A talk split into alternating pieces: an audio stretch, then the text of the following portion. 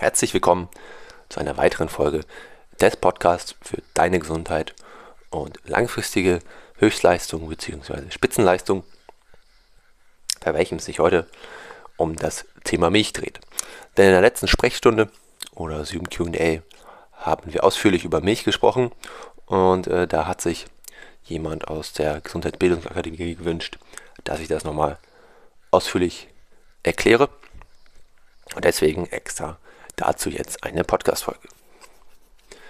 Mit der Milch ist es so, dass es theoretisch ein perfektes Zusammenspiel von allen Nährstoffen und allen Makronährstoffen, also allen Mikro- und allen Makronährstoffen ist. Sowohl Mineralien, Vitamine, ähm, aber halt auch Fett, Zucker und Protein ist. Und ähm, die Mutter, welches Lebewesen jetzt auch egal, stellt dem Kind dann halt den perfekten Cocktail von Lebensmitteln bereit äh, oder von Nährstoffen und Makronährstoffen.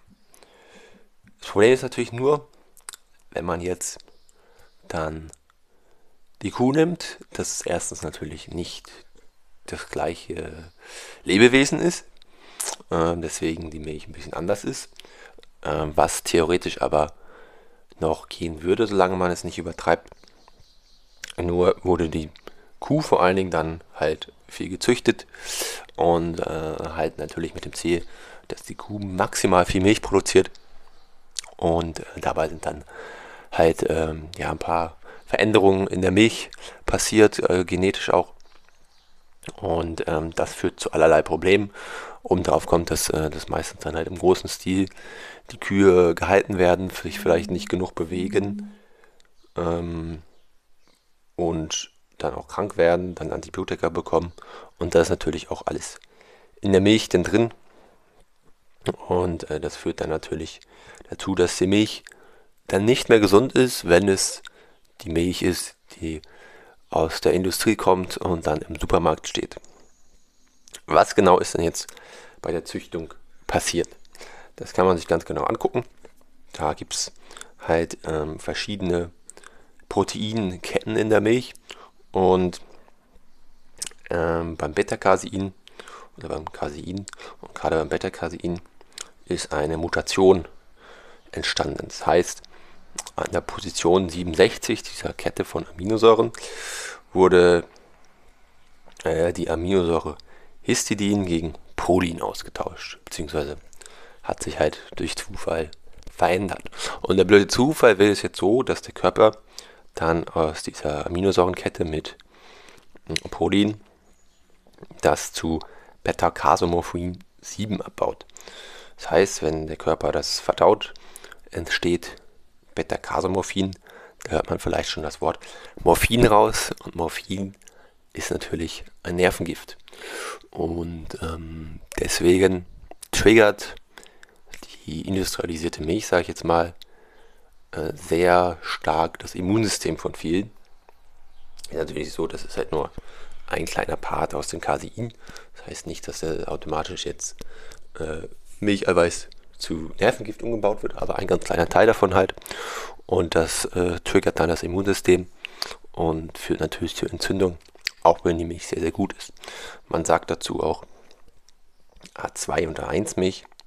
Das heißt, ähm, die alte Milch, welche man dann auch nur bei alten Rassen von Kühen findet, A2 Milch, wurde sozusagen zu A1 Milch durch diese Mutation und ähm, jede Kuh eigentlich, die so weiß-schwarz gefleckt ist, die produziert diese ähm, A1-Milch. Genau, das kann man immer leicht vertauschen. Und äh, die ist halt einfach nicht gut, triggert das Immunsystem und oft sind gerade Allergien gegen Haselnüsse, Erdbeeren und war das noch? Haselnüsse, Erdbeeren und ich habe es gerade vergessen, irgendwas drittes noch. Wenn man diese Kombination hat von Unverträglichkeit, Schrägstrich, Allergie, dann ist das meistens äh, zufälligerweise genau die Immunreaktion, die durch die Milch ausgelöst wird, weil die meisten haben nicht direkt die Unverträglichkeit auf Milch, sondern haben dann andere Unverträglichkeiten, weil das Immunsystem indirekt getriggert wird durch dieses Casomorphin. Und dann haben sie halt oft Allergien gegen Erdbeeren, Haselnüssen und das dritte fällt mir vielleicht noch ein. Ähm, das ist dann immer ein guter Indikator, wenn man halt gegen äh, die drei Sachen Allergien hat, dann äh, vielleicht einfach mal die Milch weglassen und dann wird es besser. Mhm. Ansonsten kann man natürlich auch direkt auf Milch unverträglich reagieren. Äh, Laktoseintoleranz. Das ist übrigens allerdings auch Bullshit zu sagen, dass man äh, nicht gemacht ist, Milch zu trinken wegen der Laktose. Wenn man die rohe Milch hätte, da kommen wir jetzt zu dem großen Unterschied, wenn man die rohe Milch hätte, die nicht homogenisiert, pasteurisiert, also erhitzt wird, dann wäre in dieser Milch noch Laktase drin, welche die Laktose abbaut.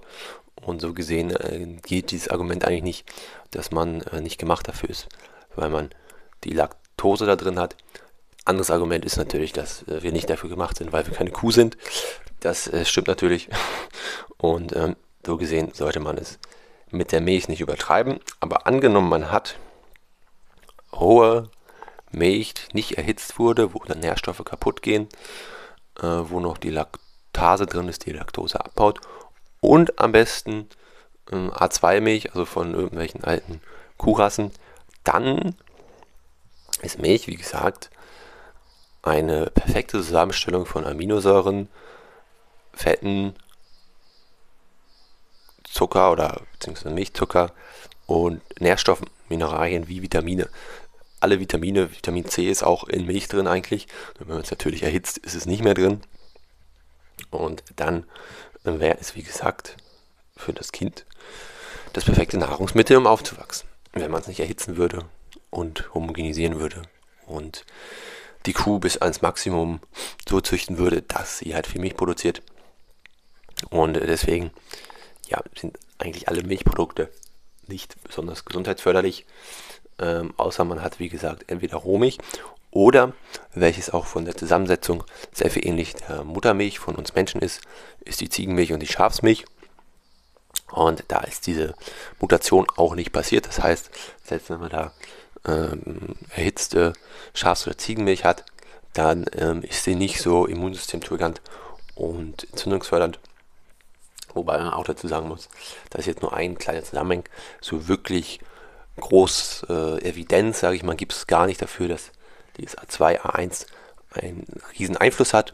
Man sollte sich davon nicht verrückt machen lassen, aber es ist definitiv ein Mechanismus, der vorliegt und es ist, sag ich mal, bei einem System, beim Körper, der vielleicht nicht bei 100% Gesundheit ist, dann besser ähm, diese Milch wegzulassen oder Produkte äh, wie Magerquark vor allen Dingen, wo natürlich vor allen Dingen viel von diesem Protein, Casein dann drin ist. Deswegen ähm, ist das zumindest in großen Mengen kein optimales Lebensmittel, um so zu sagen. Und ähm, da sollte man lieber dann halt, wenn man in den Supermarkt geht, gucken, dass man entweder Rohmilch Produkte findet, also Rohmilchkäse gibt es zum Beispiel, Rohmilch im Supermarkt meistens nicht, kann man aber beim Bauer einfach mal nachfragen, ob man die bekommt. Dann eher Käse auch oder Joghurt aus Ziegen- oder Schafsmilch.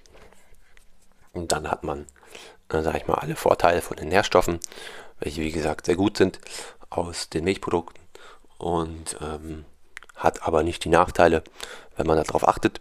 Und äh, das ist das Wichtigste bei Milch, da gibt es natürlich auch noch viel mehr Faktoren, warum manche vielleicht die Milch nicht vertragen. Aber das ist sicherlich der wichtigste Zusammenhang, welcher ja mal einem bewusst werden sollte. Damit kann man dann sehr viel besser leben. Versteht das Ganze vielleicht auch. Das ist ja auch das Ziel dieses Podcasts, dass du dich selber und deinen Körper und deine Gesundheit einfach besser verstehst und dann am besten selber damit leben kannst und äh, den Supermarkt gehst und selber hinten drauf guckst, ob da welche Inhaltsstoffe drin sind, die ungesund sind. Und ähm, dann brauchst du auch mich gar nicht mehr oder irgendwen anders äh, oder irgendein Buch, ähm, weil am besten, ja, funktioniert es halt mit Aufklärung. Deswegen mache ich das Ganze. Und äh, wenn du zu allen äh, Fehlern aufgeklärt werden willst, die man machen kann, schau gerne bei dem Verein für Ursachenforschung vorbei. Und ansonsten freue ich mich, dich in der nächsten Podcast-Folge zu hören.